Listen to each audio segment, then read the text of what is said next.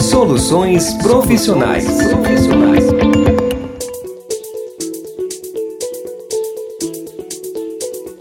Olá! Mais um top 5 do podcast Soluções Profissionais está começando. Quem lembra da Pâmera? Uma menina doce com deficiência visual que nos deu uma entrevista ano passado contando seus planos para o futuro. Vamos relembrar agora a entrevista com ela. Soluções profissionais. Meu nome completo é Pamela Nathalie Dallagnol Rosembra. Eu tenho 19 anos, eu nasci em 8 de 10 de 2000 e eu não tenho profissão nenhuma, mas eu terminei o ensino médio, me formei ano passado e atualmente eu tô fazendo vários cursos. Você é deficiente visual, né? E a gente quer saber se você nasceu assim ou se você adquiriu durante o tempo. Eu já nasci com a deficiência visual. Nasci prematura de cinco meses e tive retinopatia da prematuridade. Você estudou? Se formou na escola? Conte para nós. Eu estudei no Colégio Objetivo de Vargem Grande Paulista, fiz do infantil 1 até o terceiro ano do ensino médio lá e me formei em dezembro do ano passado. É um colégio regular, que não é um colégio para pessoas com deficiências, é um colégio para todos. Você pretende cursar também uma faculdade? Então, eu ainda não faço faculdade, mas eu faço curso de inglês, tem já três anos, e também faço curso de piano, e recentemente terminei um curso de informática, um curso de internet. Eu pretendo fazer uma faculdade de TI, Tecnologia da Informação, Ainda não estou bem certa que área exata que eu quero, mas eu sei que eu quero TI, alguma coisa voltada para tecnologia. E fora do país, eu quero fazer isso no, em outro país. E o que, que, você acha do ensino do Brasil, né? O que, que pode melhorar é, nessa parte do ensino mesmo do nosso país para ele ser mais inclusivo? Olha, é o seguinte, eu acho que aceitar um aluno com deficiência não é simplesmente colocar o aluno dentro da sala de aula sentado numa cadeira. A escola, os profissionais, os colegas devem estar preparados para receber um aluno com deficiência. E isso, infelizmente, ainda está muito defasado aqui no Brasil.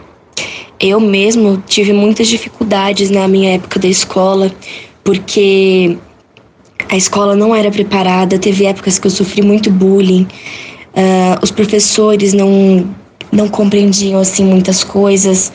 Eu tive dificuldades com o material. Então, eu acho que seria muito importante que a escola tivesse um profissional auxiliar em sala de aula, principalmente para a área de exatas, é, matemática, física, é, enfim, para a parte de exatas e e algumas partes de humanas, tipo biologia, ciências, que você depende muito de desenho, sabe? Geografia, que envolve mapas. Então, a escola deveria ter material adaptado, principalmente para exatas, para poder ensinar muitas coisas assim no concreto, que a gente possa tocar naquilo que a gente não pode ver.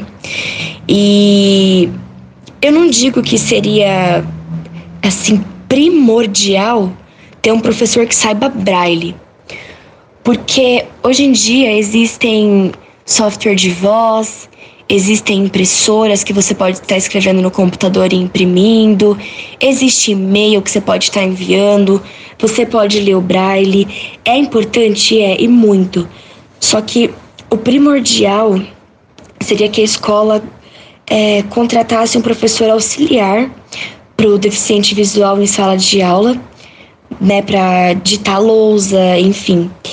E ter um material adaptado, ter uma escola preparada, né, com menos escadas e mais rampas, né, escolas mais acessíveis. Tem inúmeras coisas, inúmeras possibilidades que podem ser feitas para melhorar a inclusão no ensino para os deficientes. Você já sofreu algum tipo de preconceito em alguma instituição de ensino? Conta um pouquinho para nós como é que foi. Olha, já passei por várias situações de preconceitos, né? Principalmente é, em relação assim a colegas, né? A questão do bullying. Uh, muitas vezes eu sentia que os professores, é, assim, no começo ainda, quando eu estudava, lá no, no comecinho, eles exigiam que eu fizesse as mesmas coisas que os meus colegas, sendo que tinha coisas que eu não tinha condições de fazer e que geralmente eram os meus pais que acabavam fazendo. Por exemplo, é, colar várias fotos em trabalhos, é, fazer maquetes complicadíssimas, uh, entre outras coisas. Também sentia, assim, às vezes impaciência, né, na hora dos professores dar algumas explicações. É, sentia, assim, despreparo em alguns aspectos e sentia muito jogo de empurra-empurra, sabe? Tanto por parte da escola quanto por parte da família. Um ficava jogando a responsabilidade pro outro sabe? Porque isso teus pais têm que ver, isso é com a escola, isso é com a Laramara. E no fim ninguém tomava uma atitude, sabe? E era uma luta, assim, com a minha família, né, em relação à, à escola. Também já teve várias ocasiões de brincadeiras que eu me sentia excluída, assim, brincadeiras né, em classe, assim, por parte dos meus colegas, que eu queria participar e eles falavam que na próxima rodada eu podia jogar, daí quando eles iam iniciar a nova rodada, eles acabavam com o jogo, ou às vezes falavam que eu podia né, participar de alguma determinada brincadeira, mas eu acabava ficando né, meio que de fora. Tinha alguns colegas que falavam, por que, que você mesma não pega e não lê? É, às vezes colocavam assim é, coisas né, na minha comida, como ketchup na, na, na bolacha, é, mostarda né, nas frutas que eu levava, era brincadeira assim de bem mau gosto mesmo. É, questão de formar grupos, eu sempre tive muita dificuldade para formar grupos, para fazer trabalho, né? Porque como eu sempre precisei de um auxílio maior, então muitas coisas eu precisava de mais ajudas assim dos meus amigos, então eu tinha muita dificuldade para fazer trabalho em grupo, né? Era muito raro assim eu conseguir encontrar alguém, né? Sempre eu sempre encontrei, né? Raramente eu fiquei de fora, mas sempre os professores tinham que me encaixar, eu precisava ficar, sabe, implorando assim para alguém. Era bem complicado. Pâmera, você trabalha? Você já fez alguma entrevista? Como você se sentiu? Teve algum desafio nessa parte de entrevista também? Essa pergunta eu não vou saber te responder porque eu nunca trabalhei, eu nunca fui chamada para nenhuma entrevista de emprego, nunca tive nenhum currículo. E hoje, você sai sozinha de casa ou precisa de ajuda? Eu não saio de casa ainda sozinha. Eu fiz o curso da mobilidade quando eu tinha 9 anos. Só que naquela época eu tinha resistência em usar a bengala e nunca quis usar. E agora que eu tô começando a usar a bengala de mais ou menos abril para cá, maio desse ano para cá, que eu comecei a usar a bengala com mais frequência. E eu voltei para o curso da orientação e mobilidade na Laramara, mas eu ainda não saio sozinha, não. Eu sempre conto com o auxílio dos meus pais, de um parente, né? Nem transporte público assim eu ainda pego sozinho, sempre com o auxílio de algum conhecido. E você também contou para nós que vai para o Canadá, né? Como é que pretende passar lá um tempo, né? Você vai para morar definitivo ou realmente só para passar um período? Uh, conte mais sobre isso para nós.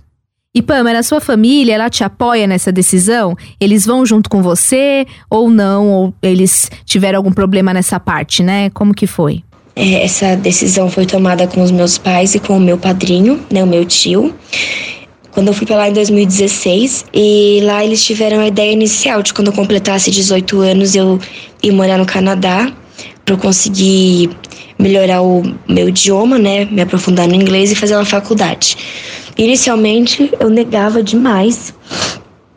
Eu não queria de maneira alguma largar o país, a minha família, meu idioma, minha cultura, minhas coisas, para ir morar num país estrangeiro onde eu não conhecia nada, não tinha nada nem ninguém, né? Só meu tio mesmo e, enfim, eu não queria.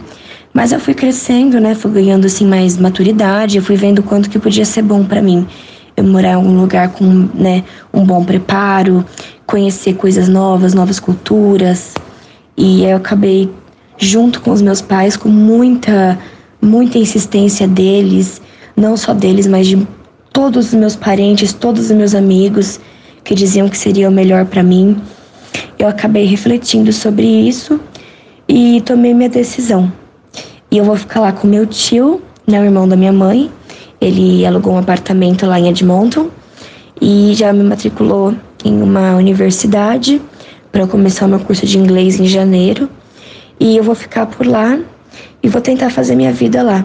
Ver se eu consigo maior independência, maior autonomia e conquistar uma carreira de sucesso. Então, Pâmela, foi muito legal a entrevista. Deixa para nós uma mensagem para quem também é deficiente visual e sofre com essa parte do ensino e do trabalho para a gente acompanhar a sua mensagem agora. Mensagem que eu deixo para essas pessoas, principalmente pais que têm filhos pequenos, que estão no, no Fundamental 1, estão iniciando a parte de alfabetização, ou para essas pessoas que estão passando aí por fase de vestibular, de ensino médio, que estão aí na fase de adaptação. Eu quero dizer que a luta é grande, é cansativa, é esgotante. Às vezes você tem vontade de desistir. Mas, gente, sério, não desista. Porque, por mais que a batalha seja grande, a vitória é maior ainda. E você mais. E você aprende muito, só que você mais acaba ensinando. Você acaba ensinando valores para as pessoas, da área profissional, para os professores, para os seus colegas de classe. Você acaba ensinando como lidar com pessoas que têm deficiência, que elas também podem ser tão inteligentes, tão sábias quanto qualquer pessoa, como sem deficiência. Que a deficiência, ela não deve ser tratada como um fator limitante ela traz sim algumas limitações pra gente, mas a gente consegue superar.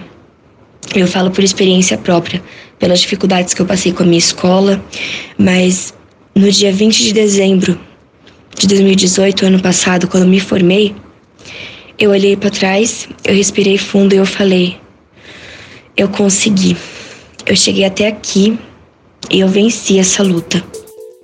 A Pâmera deixou um recado para nós como será que ela está? Será que ela foi para o Canadá? Conseguiu um emprego? Vamos conferir agora. Eu não estou no mercado profissional ainda. Eu estou fazendo curso de inglês aqui no Canadá, aqui no Northwest. Estou fazendo curso de Read and Write, que é escrita e leitura, e Listening e Speaking, que é de uh, audição e, con e conversa. Eu estou no nível 7 do de, de audição e conversa. E terminei o 6 agora de escrita e leitura e vou pro 7. É, e não tô, não tô trabalhando ainda. E aí, por causa da pandemia, as aulas estão online, né? Então é só de manhã, é das 9 da manhã a uma da tarde. Duas horas de aula online e o resto de aula é, lição de casa, essas coisas.